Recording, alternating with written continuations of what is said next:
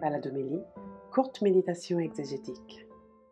Bonjour, je suis Éric Morin, prêtre du diocèse de Paris, du service biblique Évangile et Vie, et je vous propose ce baladomélie, un quart d'heure d'exégèse à partir des textes de la liturgie de dimanche prochain, euh, la fête de la Sainte Famille, le dimanche juste après Noël, le lendemain cette année et pour euh, méditer sur les relations qui ont constitué la vie de Jésus, les relations entre Marie, Joseph et Jésus, la Sainte Famille, la liturgie nous propose un événement de vie familiale dans le premier livre de Samuel au chapitre 1er.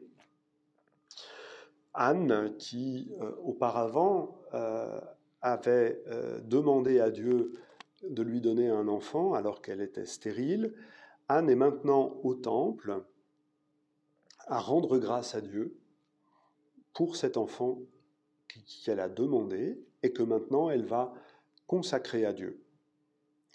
Dans, cette, euh, ce texte-là, ça peut valoir le coup pour le plaisir de lire l'ensemble du chapitre 1 euh, de ce premier livre de Samuel. On s'aperçoit que temple, famille sont deux événements privilégiés pour l'émergence du Messie. Samuel n'est pas le Messie, mais justement, c'est lui qui va euh, préparer, ouvrir euh, le chemin messianique pour Saül dans un premier temps, puis pour David dans un deuxième temps. Samuel, c'est celui dont le nom signifie Dieu écoute. Samuel, c'est celui qui est demandé et semblablement celui qui est offert et par ces trois caractéristiques, porter un nom qui signifie Dieu écoute, d'être celui qui a été demandé et maintenant celui qui est en fer, par ces trois caractéristiques, Samuel dit quelque chose du temps messianique. C'est un temps où nous, avons pleine, où nous aurons pleine conscience, où nous avons pleine conscience que Dieu nous répond toujours dans cette certitude que nous avons d'être entendus, écoutés de lui, la venue de Samuel euh, met en œuvre les temps messianiques parce que la présence de Messie devient l'espérance d'être toujours écouté du, Père. Euh, ce, petit texte euh, anodin est une véritable leçon selon laquelle les relations ordinaires et familiales de demande et d'offrande peuvent être le prélude à des choses bien plus grandes qui nous sont promises par ce livre de Samuel.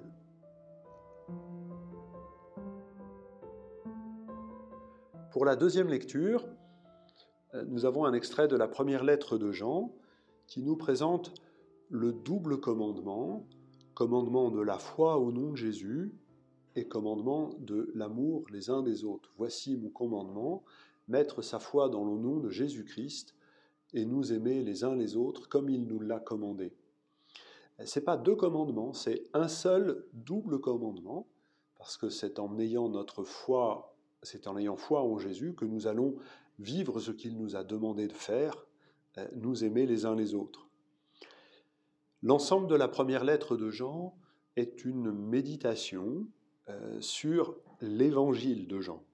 On peut peut-être imaginer que cette lettre ait pu servir de préface d'accompagnement à l'expédition de l'Évangile à l'une ou l'autre communauté à laquelle euh, Jean voulait destiner son texte.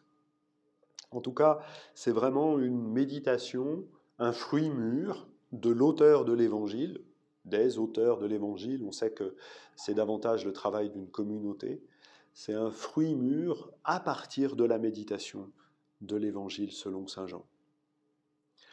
Ces deux commandements, donc, qui nous sont présentés comme en étant la quintessence de l'Évangile, croire au nom de Jésus et s'aimer les uns les autres.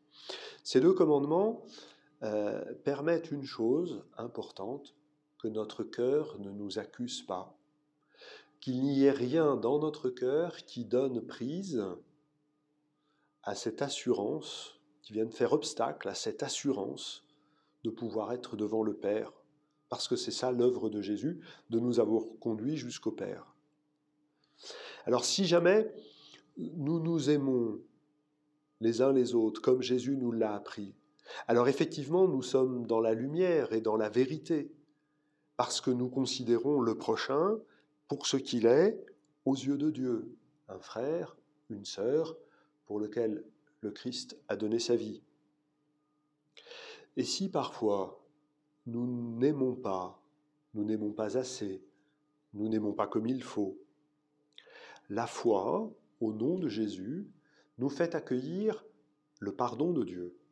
Il est notre avocat, notre paraclet, l'expression est utilisée à la fois au chapitre 1 de cette lettre de Jean, première lettre de Jean, et à la fois au chapitre 14, dans la première de Jean pour parler de Jésus comme paraclet, avocat, à la fois comme dans l'évangile, c'est l'Esprit Saint. Nous avons par la foi ces deux avocats qui viennent à la barre témoigner en notre faveur pour être toujours considérés par le Père comme ses enfants, ses fils et ses filles. Ainsi donc ce double commandement de l'amour du prochain qui nous fait vivre dans la lumière et dans la vérité, et de la foi qui nous met dans la lumière et dans la vérité si jamais euh, nous manquons d'amour de prochain, ce double commandement est celui qui nous donne la paix, euh, la paix euh, de ceux qui se savent aimer au-delà de leur propre capacité à aimer. Dans l'Évangile selon Saint Luc, que nous proclamons ce jour, euh, nous entendons le récit appelé du recouvrement au temple, c'est-à-dire la deuxième présence de Jésus au temple, tel que ça nous est raconté dans euh, les évangiles de l'enfance, selon Saint Luc. C'est même le dernier récit de tout cet ensemble. La première fois que Jésus est allé au temple, c'était au bout de 40 jours, une petite crevette dans les bras de sa maman qui venait pour vivre les rites euh, dits de purification, il y aurait beaucoup à dire à ce sujet, qui venaient euh, donc vivre une offrande au Père. Nous sommes environ 12 ans plus tard. Jésus est maintenant un homme selon la loi juive, il a fait sa bar mitzvah, il est fils du commandement, et donc les commandements de la loi s'imposent à lui, et il doit les vivre, et parmi ceux-ci, il y a de se rendre en pèlerinage à Jérusalem. C'est l'occasion d'une première présence de Jésus conscient, euh, jeune adulte, au temple. Et Luc a une manière très caractéristique de nous présenter ça. On aurait pu imaginer qu'il puisse nous raconter que euh, Joseph et Marie euh, donnent des repères à Jésus, lui expliquent comment il convient de se comporter. Ça a sûrement eu lieu d'ailleurs. Mais ce n'est pas ça que Luc nous raconte. Il nous raconte que quand Jésus est au temple, il est lui le maître qui enseigne. Et les docteurs de la loi sont frappés d'étonnement. Ils s'extasient sur son intelligence. Et c'est à lui qu'on pose des questions et c'est lui qui répond. Voilà. Jésus, dans le temple, comme à la fin de l'évangile, est celui qui enseigne. Quand j'étais au caté, quand j'étais plus jeune, on me disait toujours que Jésus n'avait jamais fait de bêtises, sauf une fois, il avait oublié de dire à ses parents euh, ce qui, où il était. Ouais, voilà, on voit bien l'intérêt d'une telle catéchèse. Je trouve qu'il y a quelque chose de beaucoup plus fort dans ce texte-là. C'est que non seulement Jésus enseigne au docteur de la loi, mais il enseigne à Marie et à Joseph. Après trois jours d'inquiétude à chercher Jésus, Marie lui dit, Mon enfant, pourquoi nous as-tu fait cela? Vois ton père et moi comme nous avons souffert en te cherchant. Expression les plus ordinaires d'une mère pour désigner comment, avec son époux, ils ont cherché leur enfant. Et la réponse de Jésus Ne saviez-vous pas qu'il me faut être chez mon Père? Autrement dit, Jésus est présenté comme celui qui révèle à sa mère qui est le Père. C'est inouï. Pour chacun d'entre nous, pour tous les hommes, c'est la tendresse et la fidélité de la mère qui désigne le Père comme étant celui qui a engendré. Jésus, le Fils éternel du Père, révèle à Marie qui est le Père, parce que Marie est aussi disciple de son Fils.